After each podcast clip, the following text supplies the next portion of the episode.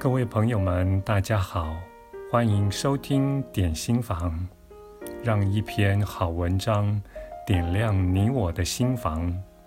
今天要为您介绍的这篇文章是出自于《创造金钱》这本书，作者是珊娜·亚罗曼以及杜安·派克，译者为沈有地，由生命潜能出版。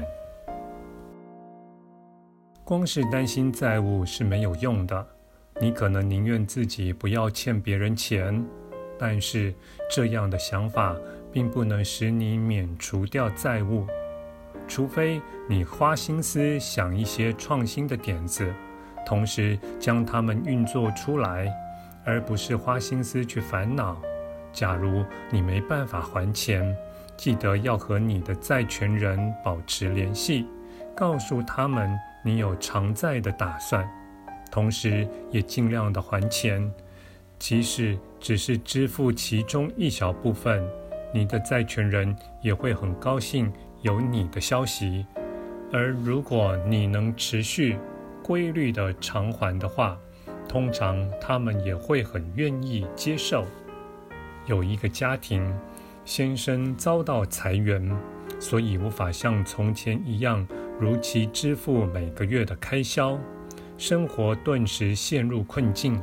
他们的债权人纷纷打电话来，这位太太变得非常害怕接听电话或是应门，因为不断有人找上门来要钱，情况似乎很糟。有一天，有人告诉她，如果去找那些债权人谈谈，告诉他们实际发生的情况。通常都有商量的余地。这位太太并不认为这个方法管用，因为大部分的债权人都是大公司。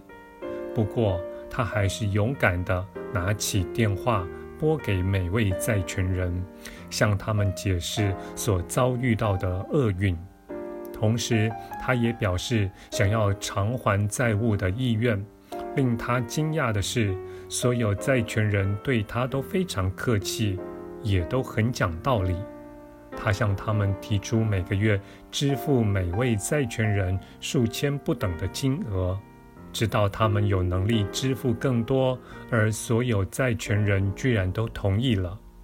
如果你已有负债而想要脱离欠债的状况，首先就要清楚自己究竟欠多少钱，然后。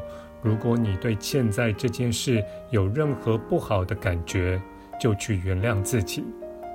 要知道，你之所以借款，是因为你及借钱给你的人都相信你未来赚钱获利的能力，在心中想象自己将债务完全还清的样子，让负债在脑海中出现零这个数字，以及债款已还清。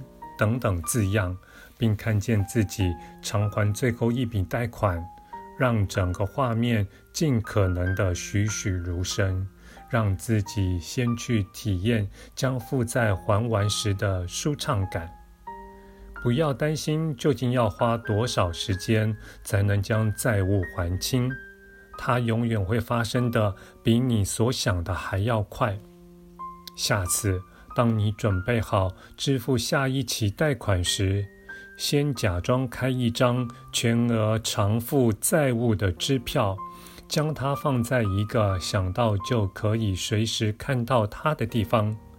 每一次你支付分期款项的时候，要对这些债权人心存感谢，并送爱给他们，就因他们对你的信任。感谢您的收听，我们下次再会。